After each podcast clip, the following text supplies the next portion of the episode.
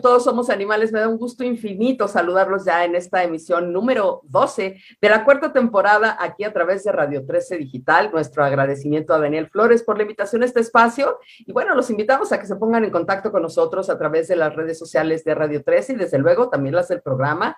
Todos Somos Animales MX en Facebook y arroba Segovia San en Twitter y en Instagram. Si tiene oportunidad, pues busque nuestros canales en Spotify y en YouTube y suscríbase, le va a gustar muchísimo. Y bueno, yo le agradezco muchísimo a nuestro invitado del día de hoy, que ha sido inmensamente paciente con nosotros, que se haya, que se haya sumado para, para colaborar. Déjenme les platico.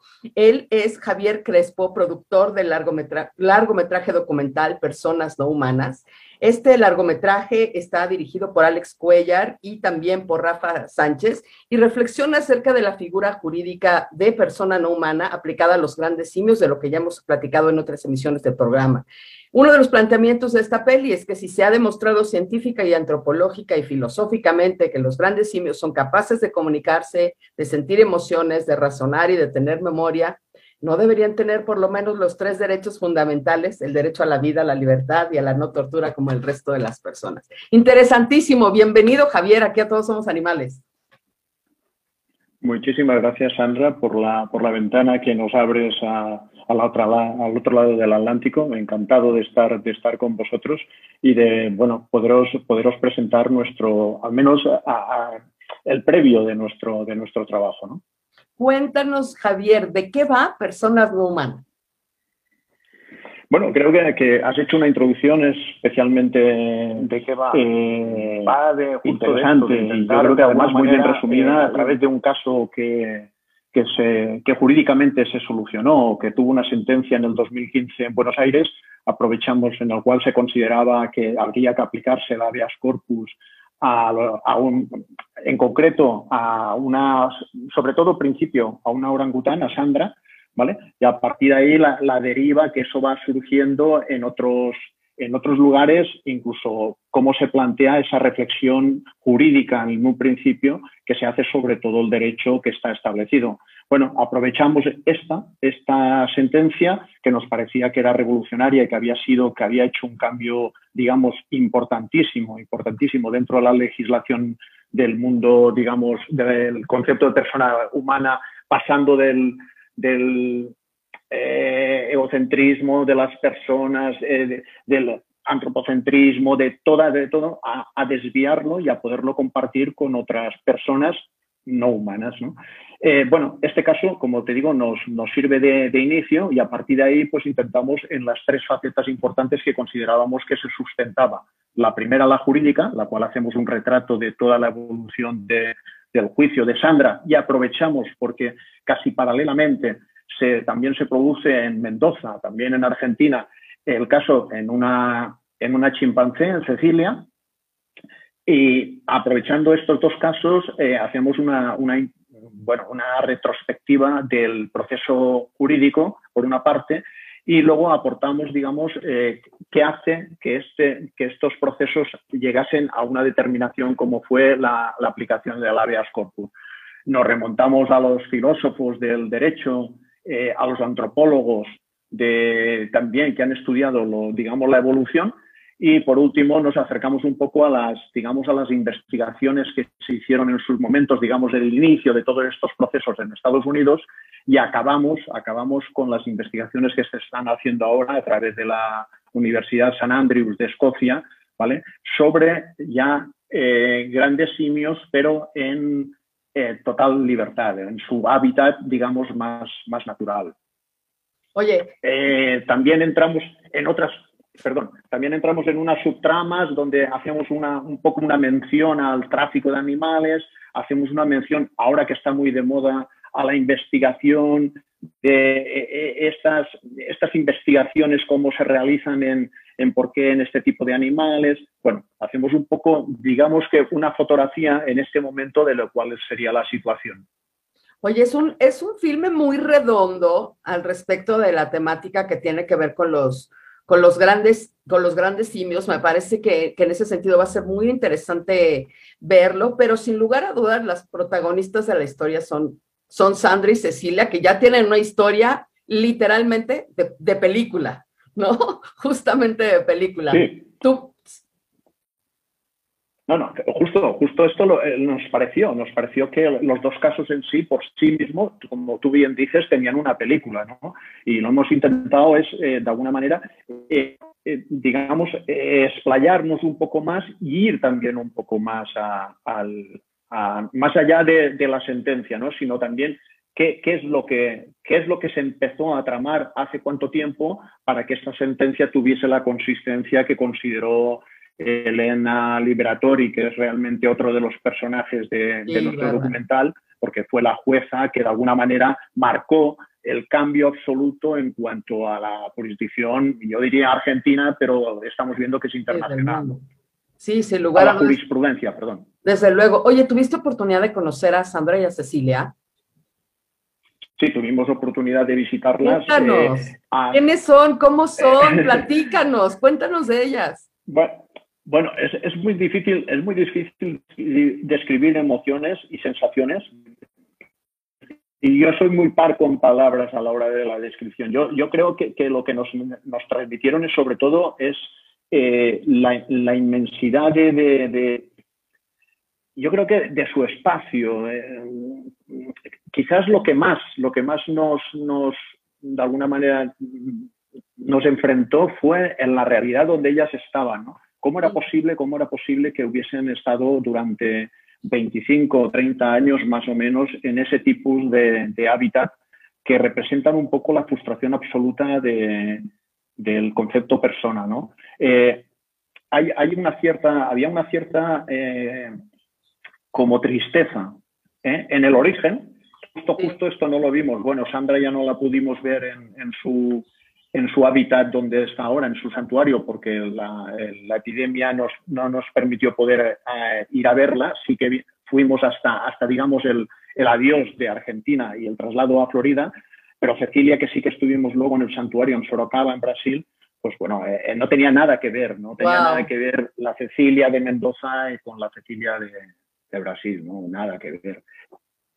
reconociendo que los hábitats donde ahora viven tampoco serían de por sí los hábitats, digamos, naturales, pero es evidente que, hay una, y esto es uno de los, grandes entendidos, los grandes expertos, fue una de las, digamos, posiblemente de las conclusiones más, más difíciles de, llegar, es decir, bueno, sí, aplicamos el habeas corpus, la soltamos, pero ¿dónde? Sí, claro. ¿Cómo? Son animales que han estado en, o sea, son eh, que los han tenido encerrados durante, durante 30 años o 20 y algo años, ¿no? Entonces es muy difícil, también fue muy, fue muy difícil eh, poder de alguna manera razonar en qué lugar iban a poder estar. Bueno, es que sin lugar a dudas el ser humano hace un daño tremendo porque no solo afectando las vidas de estas dos criaturas, sino también ha afectado los hábitats naturales donde tradicionalmente se desenvolvían y ahora esos hábitats se hacen más pequeños y hay que buscar refugios que no son naturales como estos santuarios para poderlas reubicar junto con seguramente muchas más criaturas que están pasando por situaciones similares. Sí, claro. Eh, no, dejan de ser la, punta del iceberg, ¿no? que habitualmente es la, eh, quiero decirte, no son nada más que un reducto muy, muy, muy pequeñito que han tenido una gran suerte, que han tenido una gran suerte de encontrarse Exacto, que, ese antropocentrismo no se les haya aplicado hasta el último extremo, ¿no? Y han, encontrado personas que, ha primado mucho más el concepto similar, el concepto de, persona, que, no el concepto entre una, una, posición de, poder con respecto a las otras, a las otras especies o, o incluso a los otros géneros, ¿no?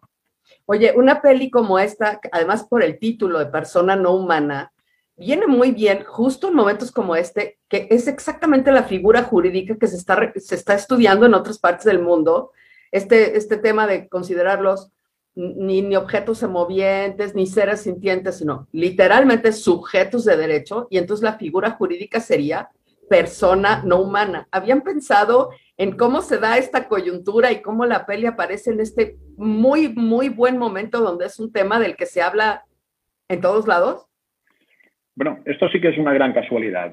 Hay veces que te encuentras casualidades, ¿no? Algunas son positivas y otras son, no son positivas. Esta sí que es una gran casualidad, quiero decirte.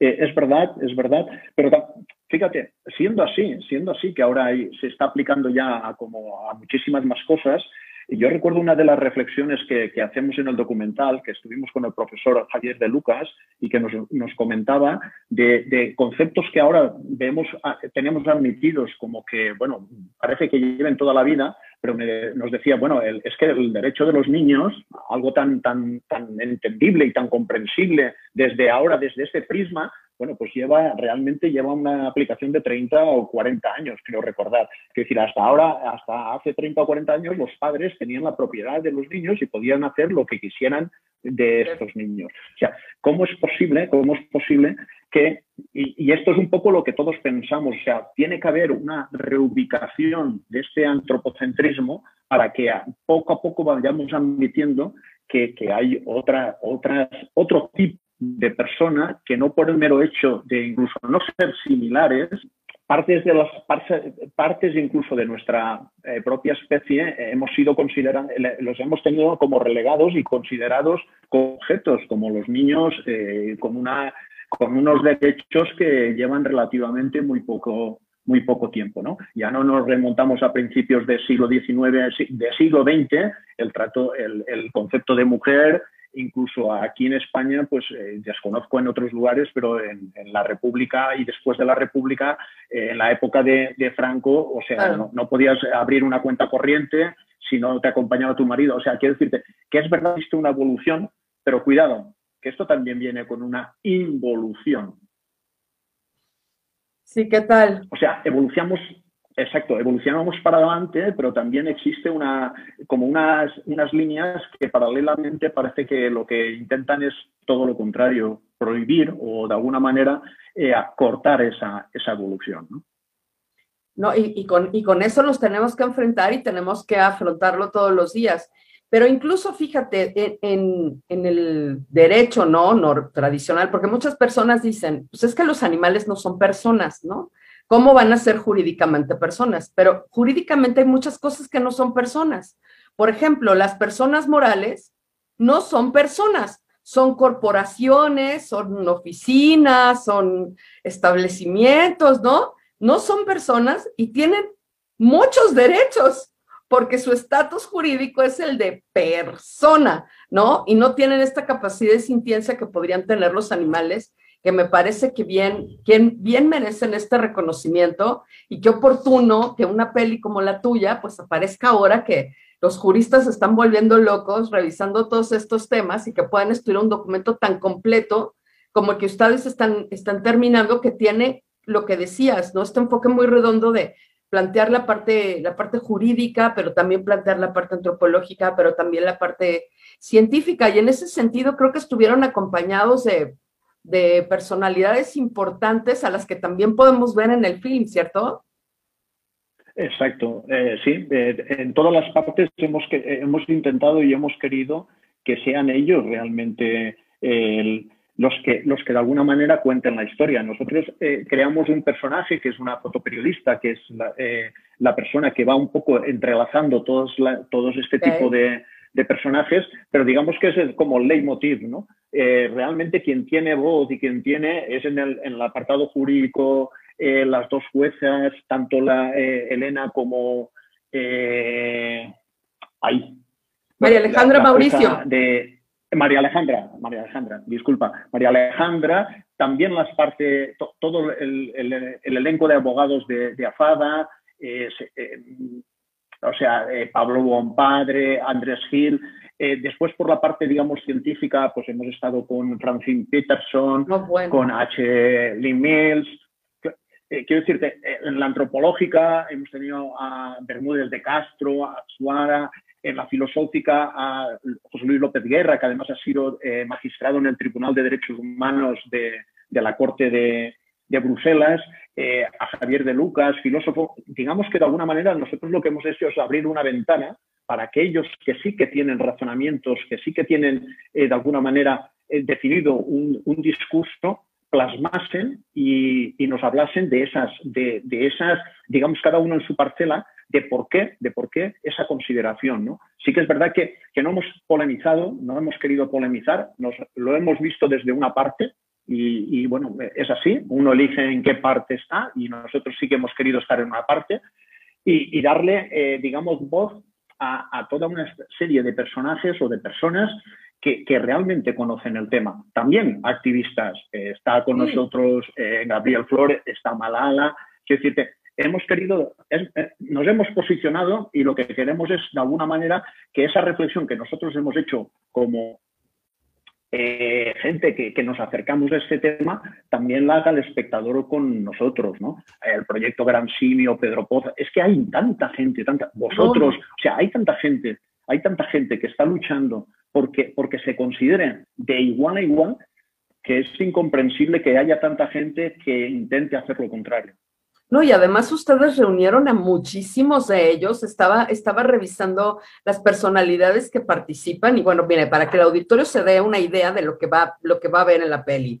Está desde luego Elena Liberatori, María Alejandra Mauricio, José María Bermúdez de Castro, Juan Luis Arzuaga, Andrés Gil, Pablo Bon, Padre, Santiago Rahuec, y Javier Lucas y también Luis López Guerra, digamos, en la parte jurídica filosófica, así para que usted se vaya, vaya calentando motores de lo que, de lo que viene y lo que va a ver. Pero también en la parte de investigación estaban, ya mencionabas a Francine Peterson del proyecto COCO, Lynn Miles del proyecto Chantec, y Marily Jensvold de Chimpanzee and Human Communication Institute, que bueno, también es algo que no se puede uno perder. Y desde luego que también pues los activistas que no podían hacer eh, eh, faltar en un filme como este, sobre todo habiendo grupos tan especializados en el tema de los grandes primates, desde luego Proyecto Gran Simio, The Gorilla Foundation, Center for Animal Ethics, Great Ape Project y, y algunas Ecológicos Unidos, e incluso algunas universidades involucradas en el proyecto.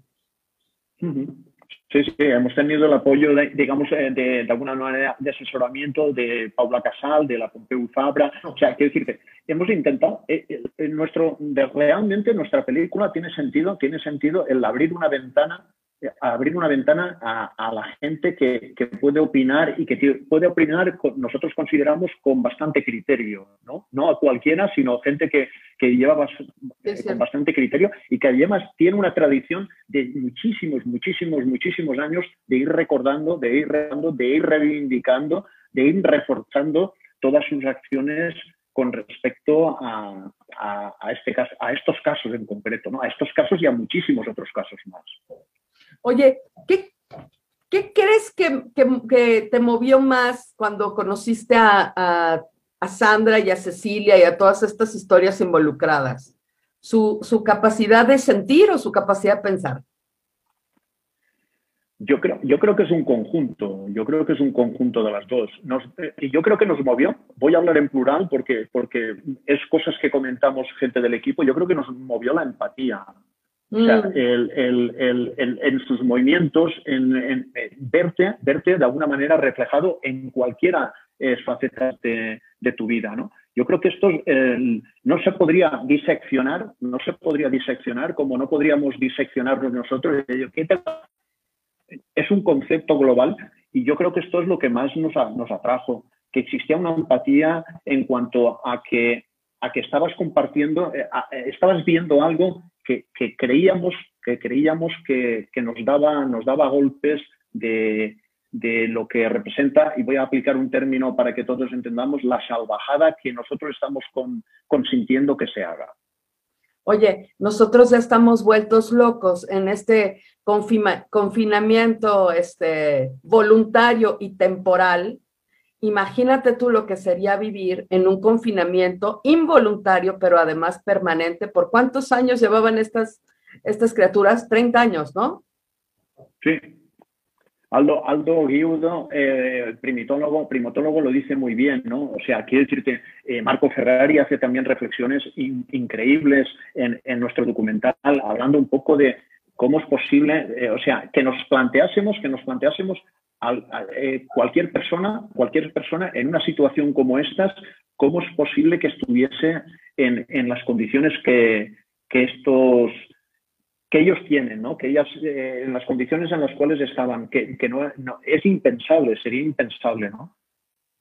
Sí, sin lugar a dudas. Oye, una peli como esta, lo que normalmente hace es modificar el sistema de creencias de la persona que la ve. ¿Se movió en algo tu sistema de creencias mientras la hacías? Sí, evidente. Yo creo que de, todo el equipo, de todo el equipo, eh, excepto quizás el más, digamos, el más adoctrinado, el más adoctrinado, Alex, porque viene Alex Cuellar, eh, su padre viene del proyecto Gran Simio y es un poco el iniciador junto con Rafa pero el iniciador de, el que yo esté cerca de este proyecto, realmente ellos dos son los que me convencieron para que participase, excepto él, yo creo que a todos nos ha movido, a todos nos ha cambiado la, visión. Es, es, evidente, es evidente que, que, percibes, percibes cosas que antes dabas por hechas, pero que ni tan siquiera te dabas cuenta. O sea, esto no es, mm, la reflexión que nosotros queremos transmitir no es que nadie se sienta culpable, no, no, eh, es que alguien se sienta de alguna manera con la necesidad de verlo de otra manera, de, asumir que, existe algo que antes no percibías y que ahora empiezas a percibir. No, no que digas, bueno, que soy culpable. No, no, cuidado, cuidado. No solamente nosotros somos el centro, hay otra, otra gente, otras personas, otro tipo de personas, otro tipo de personas que tienen las mismas necesidades que nosotros o distintas, pero que no por eso, porque sean incluso distintas, tienen que, tienen que estar siempre valoradas por nosotros antes. O sea, que ellos de por sí las pueden valorar. Sí, definitivamente. Oye, qué, qué interesante este, haber, haber logrado pues juntar todo este crew y hacer todo esto, pero cuéntanos la historia, ¿cómo es que llega este proyecto a, a, Daxa eh, Producciones? Déjenme contarles amigos para los que no lo sepan, Daxa Producciones es una productora pues muy importante en la comunidad valenciana y hace un montón de trabajos que van desde spots publicitarios hasta super pelis, programas de tele, cortometrajes, lo, lo que ustedes se imaginen del mundo audiovisual lo hace Daxa Producciones y además lo hacen muchos géneros de, diferentes, ¿no? ¿Cómo es que un día va caminando Javier y se encuentra con y, qué, cómo terminan haciendo persona no humana? Pues no, es, es, muy curioso porque el inicio, al inicio de esta historia se podría, eh, está implicado México, ¿no? Válgame Dios. Está, está, implicado, sí. Eh, hay hay un, un, festival en México que ahora se llama, antes era eh, Docu, DF, DF, que es un festival de documentales y ahora se llama DocuMéxico, ¿vale? Y, realmente hicieron como, eh, era una, coordinación, eh, una codirección de este festival entre gente de México, Inti Cordero, y gente de, Valencia que vivía en México, ¿no? Y se les ocurrió trasladar, es un festival bastante importante en el mundo de los festivales de documentales, ¿eh? bastante importante y se les ocurrió en un momento determinado trasladar una, digamos, esa dimensión de este festival también a Valencia, como, como un apéndice, ¿no? A Valencia, España. Eh, bueno, en, esa primera, en, esa primera, en ese primer festival eh, yo tenía relación con ellos porque nosotros habíamos ganado un premio importante en, uno de los festivales en México eh, por una, un documental nuestro que se llamaba La sombra del iceberg sobre una fotografía de, de Robert Capa, una fotografía mítica de Robert Capa. Estuvimos en México, yo he estado dos veces, una en el festival y luego nos seleccionaron también en el Festival de Monterrey. Guardo, guardo, un recuerdo increíble de las noches aquellas en Monterrey.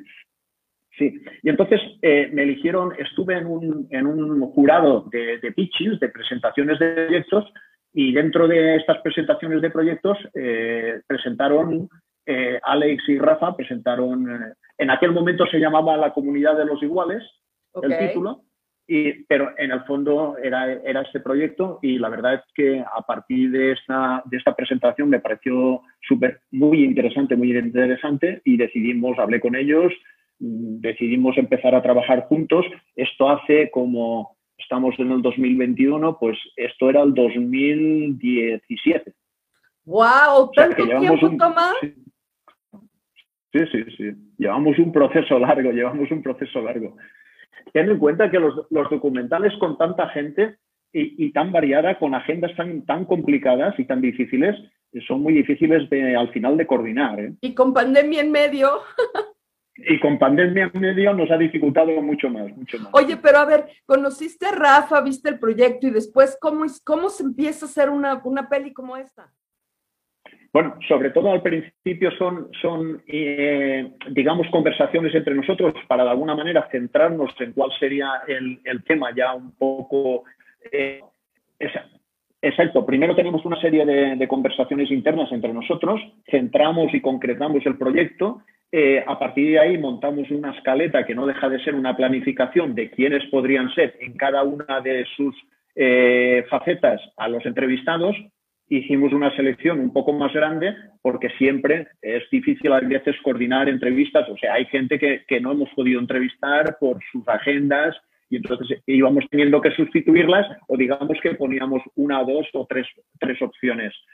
Eh, esta es una parte importante a nivel de contenidos, pero paralelamente la parte más importante es la de, la de financiación. claro. tenemos que buscar, tenemos que buscar eh, financiación para poder eh, de alguna manera llevar a cabo el proyecto. Esto habitualmente tarda entre dos, tres años casi sin, vamos, seguro. En este caso nosotros lo hemos podido acortar porque, bueno, sí que es verdad que estamos en el 2021, pero el proyecto está casi, casi, casi, casi acabado. Y, bueno, y ya fue, pues estuvimos en, primero estuvimos, empezamos en junio del 2018, eh, rodamos en Escocia, en Atapuerca, que es donde el yacimiento donde está eh, Bermúdez de Castro y Javier, ellos los situamos allí. Estuvimos en San Andrews, en, Escocia, luego estuvimos en, Holanda, en Madrid, en Valencia, y dejamos la parte, digamos, eh, penúltima, Argentina y Brasil, que estuvimos en noviembre, en diciembre del 2019. En el 2020 nos cogió la pandemia en, pleno, en plena fase americana. Pudimos entrevistar a Lee Lee Mills, la, profesora, en Atlanta, pero a Francine Peterson ya tuvimos que hacerla a través de un video Zoom, como estamos haciendo tú y yo ahora, porque ya nos fue imposible poder, poder acercarnos y poder ir allí. Y es la única entrevista que, que, hemos utilizado de esta manera, pero nos parecía muy importante, muy importante las opiniones de ella, que nos explicase un poco una serie de imágenes que no solamente aportan, digamos, explicaciones, sino que encima vemos imágenes que ellos rodaron en los años 50 y 60 de, sus trabajos, tanto con Coco como con Chanté, que bueno, que no dejan de ser, no dejan de ser, de tener un valor realmente antropológico de, estos experimentos que se hicieron en su momento, Sí. Oye, ¿cuántos países anduvieron recorriendo para hacer esta peli?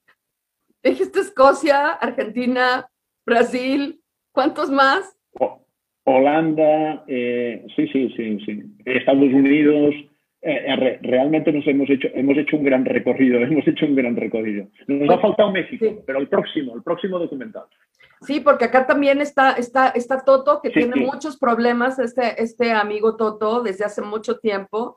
Las autoridades no lo voltean a ver y bueno, junto con Toto, muchos otros animales que permanecen cautivos en muchos espacios, pero hablando de grandes primates, pues, pues Toto también necesita este, ser, ser visto, así es que los esperamos este, próximamente en, en México y ojalá que con una, una segunda parte de persona no humana, porque me imagino que habrá muchos más casos como este que no tengan finales tan felices como el de Sandra y Cecilia en otras partes del mundo.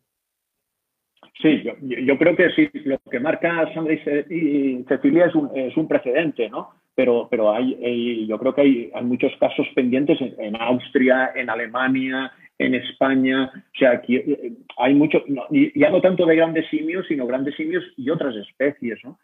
que, están en las mismas condiciones. Por eso digo, no jugamos tampoco a, la facilidad que nos da el que seamos iguales o el que parezcamos iguales como la única razón. No, no, hay, eh, científicamente hay muchísimas otras razones que son igual o más importantes. Sí, ya por ahí, este, desde la declaración de Cambridge y después con la declaración de Toulon, pues queda claro a partir de la, el de la ciencia la capacidad de sentir de los demás animales más allá de su especie y esa debería ser la única cosa que debería este, preocuparnos a todos o sobre la que deberíamos enfocarnos. Oye, ¿te parece si, si les mostramos el tráiler de la peli a las personas que nos están viendo? Porque ya les contamos, les contamos, les contamos, pero para dejarlos este, con, con más ganas de ver, de ver, la película, bueno, pues si, si, quieren vamos a ver el tráiler de Persona No Humana y regresamos a seguir platicando aquí con, con Javier Crespo, a Todos Somos Animales, ¿sí? También tú. ¿Sería aceptable que alguien que no haya cometido ningún delito estuviera encerrado contra su voluntad y en pésimas condiciones durante toda su vida? ¿Permitiría la sociedad introducir enfermedades a un niño pequeño para probar fármacos y otros productos? Décadas de investigaciones científicas han demostrado que los grandes simios, entre los cuales nos encontramos los seres humanos, tienen sentimientos, emociones, son capaces de comunicarse, tienen conciencia de sí mismos y una inteligencia similar a la de un niño humano. A lo largo de la historia se han negado derechos a seres humanos por motivos de género, etnia o diferencias exclusivamente físicas. Recientemente se ha vivido un momento histórico. Por primera vez se ha declarado a una orangutana llamada Sandra como la primera persona no humana y se le han reconocido los tres derechos fundamentales, derecho a la vida, derecho a la libertad y a no ser torturado. Esto ha creado un precedente judicial que puede acabar con la experimentación y el tráfico animal, siendo este el tercer tipo de tráfico que más dinero mueve en todo el mundo, por delante del tráfico de personas. El caso de Sandra se está extendiendo por todo el mundo y se están abriendo nuevos casos similares en países como Estados Unidos, Brasil, México, Suiza, Austria y España. Persona no humana es un documental para conocer la historia del caso Sandra y así poder abrir más casos y denuncias de este tipo por todo el mundo. Vuestra colaboración puede hacer que esta película llegue a muchísima más gente y con ello podamos por fin empezar a romper la barrera de la especie. Muchas gracias.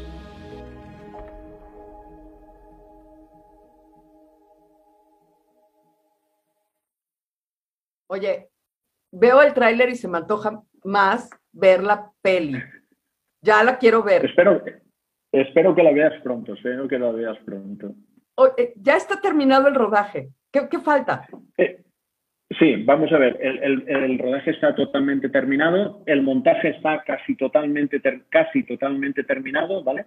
Porque vamos a intentar hacer con, bueno, hemos, hemos eh, abierto una campaña de crowdfunding para la, parte, digamos, de marketing, realmente por, fundamentalmente para la parte de marketing y, estar en festivales, o sea, las ayudas a poder asistir a los grandes festivales. Estamos poniendo aquí la dirección del crowdfunding por si algún, algunas personas quieren participar, porque me parece que habiendo invitado a abogados, filósofos, investigadores y activistas, pues hace falta la participación del público también para adueñarse de este, de este proyecto y abrazarlo todos en este conjunto completo, ¿no? Que es un proyecto solidario de muchas voluntades sumadas.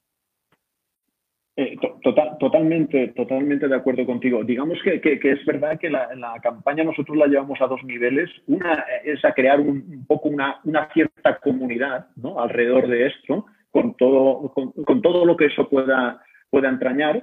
Y después la, parte, digamos, menos importante en el sentido que, aunque parezca que es como bastante eh, resolutiva, es mm, la parte, digamos, de financiación. Que, vuelvo a repetir, la hemos volcado sobre todo, sobre todo para la proyección del documental, no para acabar. O sea, si no consiguiésemos llegar a la fecha, a la eh, cantidad que hemos puesto, el documental no, no se resentiría se resentiría el que necesitaríamos más esfuerzo para poderlo, para que se visionara, ¿no? Pero el documental como tal, vuelvo a repetir, está totalmente, totalmente acabado, nos queda eso. Una de las recompensas es poder poner ese documental antes de tenerlo del todo acabado en, en, una red donde podamos todos opinar sobre, sobre él. La primera, para, para si todavía nos da tiempo rectificar alguna cosa, ah, si es que creemos que es de consideración, pero sobre todo también por escucharos, porque nosotros estamos tan metidos en el documental que no acabamos seguramente de percibir muchísimas de las cosas que vosotros vais a percibir.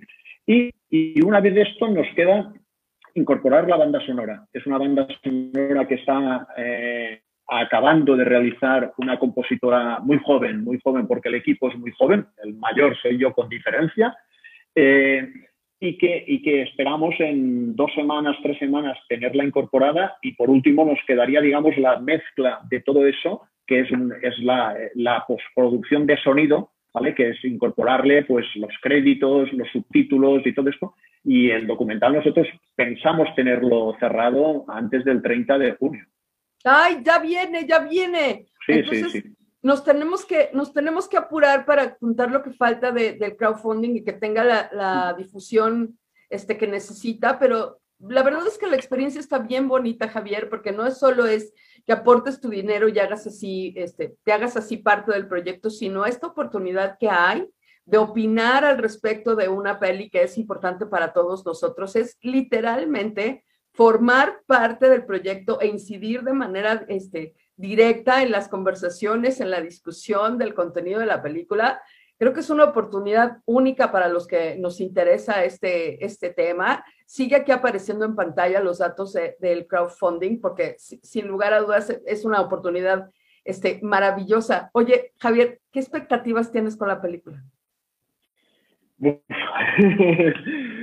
Eh, todas, todas, todas. ¿eh? Hemos, hemos volcado tanta, o sea, eh, ya no hablo de la parte de, financiera, sino tanta ilusión, tanta ilusión por nuestra parte. No, cuando hablo de nuestra parte, hablo de la parte del equipo, no, no solamente de la parte de la productora, sino los dos directores, los montadores, Candela, la banda sonora. O sea, hemos volcado tanta, tantas energías que es tan positiva que, digamos que, la, que como mínimo, como mínimo te queda la sensación de que lo que va a salir va a estar, va a estar bastante correcto, ¿no?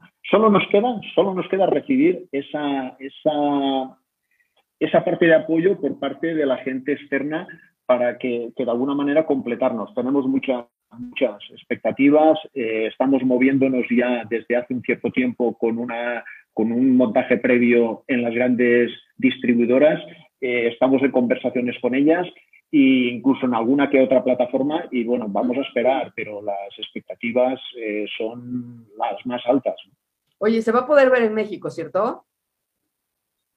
Esta sería la idea, sería genial, sería genial poderla. Eh, digamos que, claro, digamos que lo que estamos luchando es para que pueda ver en, todos los lugares, de, en, todos los lugares donde haya gente que le interese eh, ver el documental, ¿no?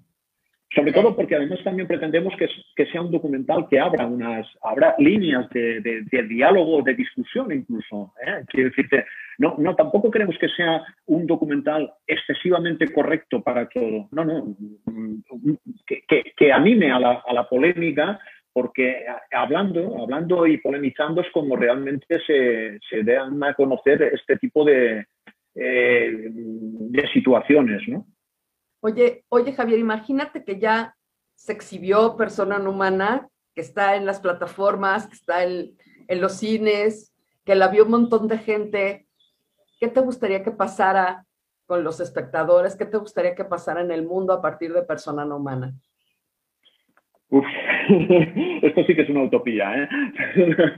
Oye, esto sí que es una utopía. Los que estamos en esto, vamos en busca de la utopía. Y, cada día se ve más cerca, cada día se ve más cerca. Sí. Eh, a, mí, a mí me gustaría que pasase, me, gustaría que fuese un, como, eh, digamos, eh, la preconciencia, ¿no?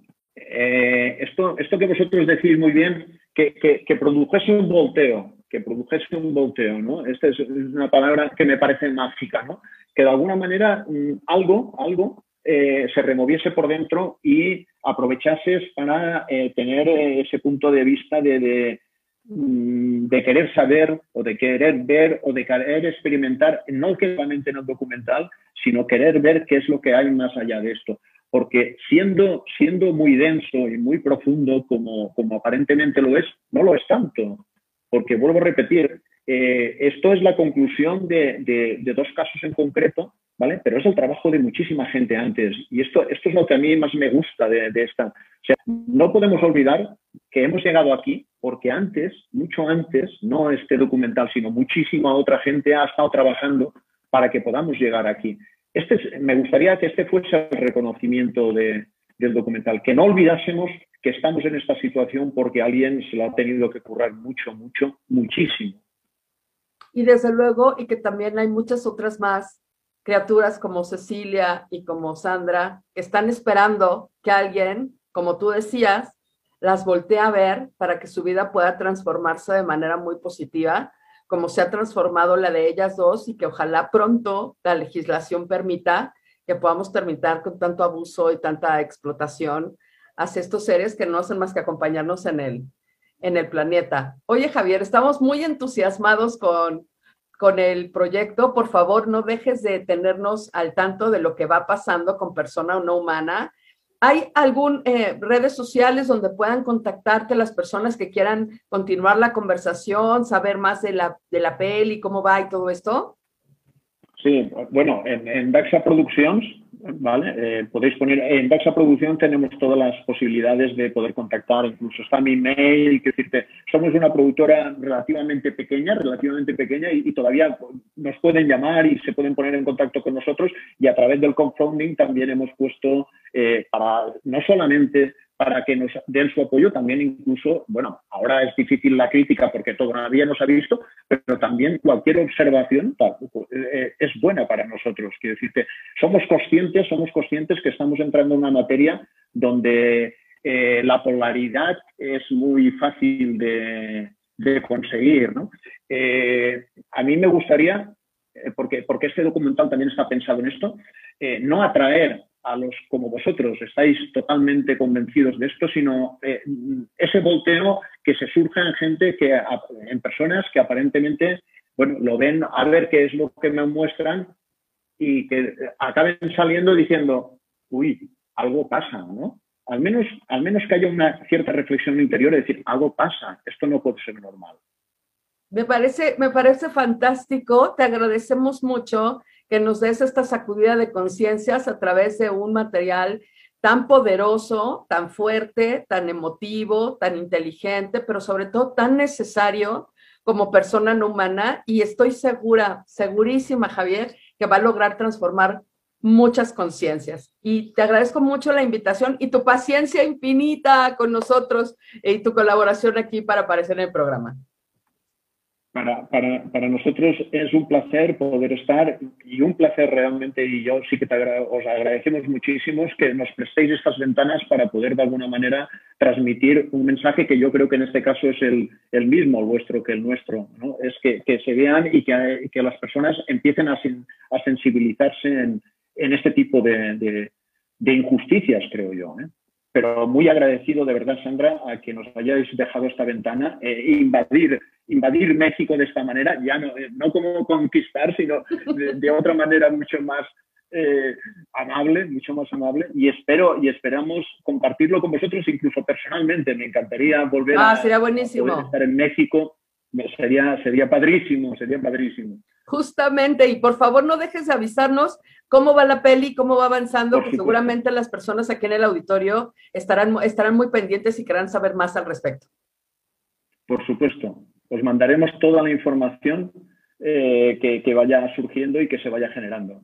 Muchísimas gracias, Javier. No cabe duda que es momento de tomarnos en serio el asunto de definir cuál debería de ser el estatus jurídico de los demás animales, no solo de los grandes simios, sino de todos los demás animales en aras de terminar con el abuso, la explotación y la injusticia que en escalas desproporcionadas cometemos todos los días en contra de ellos. Nuestro agradecimiento de nueva cuenta al equipo de producción de Warroom y de Radio 13 Digital, contáctenos con nosotros en las redes sociales del programa, suscríbase a nuestro canal de YouTube, a nuestro canal de Spotify y nos vemos el próximo miércoles a las 16 horas en otra emisión de Todos Somos Animales. ¿Sí? También tú. Muchas gracias, Javier. Nada, gracias a ti. Compruébame que, que está grabado, ¿eh? Está comprobado.